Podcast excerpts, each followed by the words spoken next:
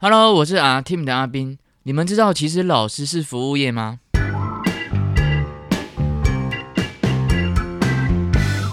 其实我们学唱歌是这样，我们唱歌需要很多不同的音色，因为如果一首歌里面只有一个音色，那听起来就会很无聊。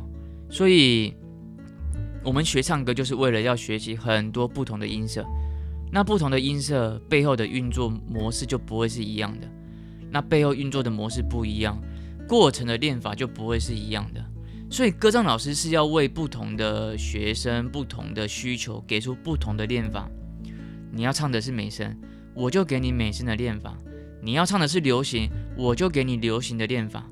这样到最后你们才能得到你们真正想要得到的东西。所以这样去看，你们就会发现，其实老师是服务业，就好像我们去买衣服，但衣服的。风格种类有很多，我们每个人的需求也不一样，所以我们就会看到百货公司会提供很多不同类型的衣服。那我们就只要到百货公司去看他们的分区怎么分区的，那看自己想要的那个衣服是什么风格，在哪一区，我们就到那一区就可以买到自己想要的衣服。这个才是服务业正常的运作。但我们看一下现今声音训练圈一个。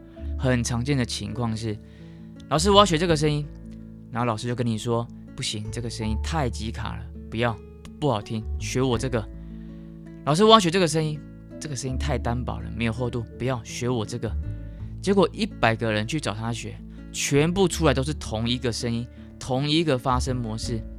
这个例子就好像是我们一百个人去买衣服，结果我们一百个人出来之后都穿同一件衣服，一样荒谬。